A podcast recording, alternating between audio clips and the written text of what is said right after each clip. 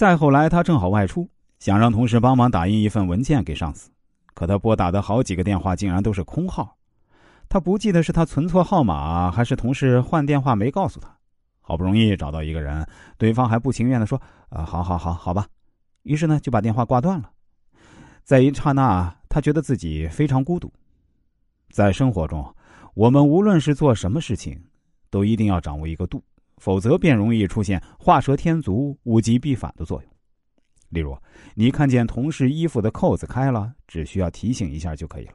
如果非要帮人家扣上，那就过头了。领导出现失误，发现后啊，暗示一下就可以了。如果非在众目睽睽之下提出，就过头了。超市中有免费的试用香水，喷几下就可以了。如果非要将整瓶香水喷完，就过头了。这些生活中常见的事情，足以说明生活需要掌握一个平衡性。随着生活节奏加快，竞争日益激烈。现代人对待工作的积极性也越来越高，但同时也给人们带去了严重的负面影响。他们在过度的忙碌中失去了兴趣爱好，失去了与朋友相处的时间，错过了与同事交往的机会。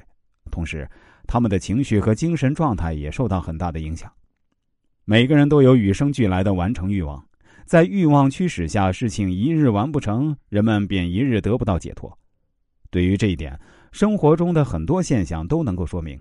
倘若你正在写博客，写到一半的时候，你的家人忽然叫你去吃饭，你本能的会答应说：“等一下，马上就好。”或者星期天你已经准备好出去玩篮球，忽然儿子从房间跑出来吵闹着让你陪他去放风筝，你多半会说：“啊，好儿子听话啊！你看爸爸都换上了球服，准备去打球了，咱们下周再放风筝。”蔡格尼效应告诉人们，生活中要学会放松自己的生活，平衡自己的内心。